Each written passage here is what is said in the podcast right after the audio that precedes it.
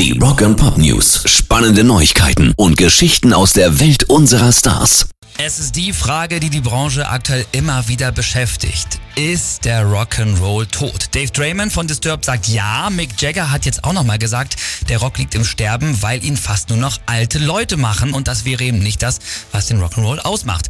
Aber jetzt widerspricht Damiano David, der Frontmann von Måneskin und sagt, viele Künstler bringen diese Art von Sound und Energie zurück. Verzerrte Gitarren, echtes Schlagzeug, mit einer Band mit echten analogen Sound zu spielen, Stage Diving, all halt der Rock'n'Roll Scheiß. Die Musik entwickelt sich gerade, alles kollidiert und vermischt sich auf eine eigene, gute Art und Weise. Niemand muss den Rock'n'Roll am Leben halten, es ist nämlich unmöglich, ihn zu töten.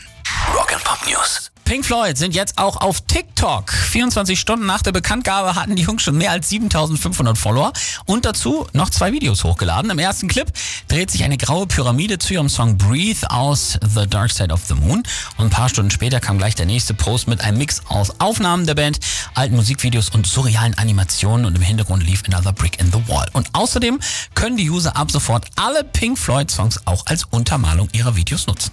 Rock'n'Pop News. Wie krass Serien die Charts beeinflussen. Weil jetzt die neue Staffel Stranger Things samt kultigem 80er Soundtrack online ist, wurde Kate Bushs Running Up That Hill zum weltweit meistgestreamten Song.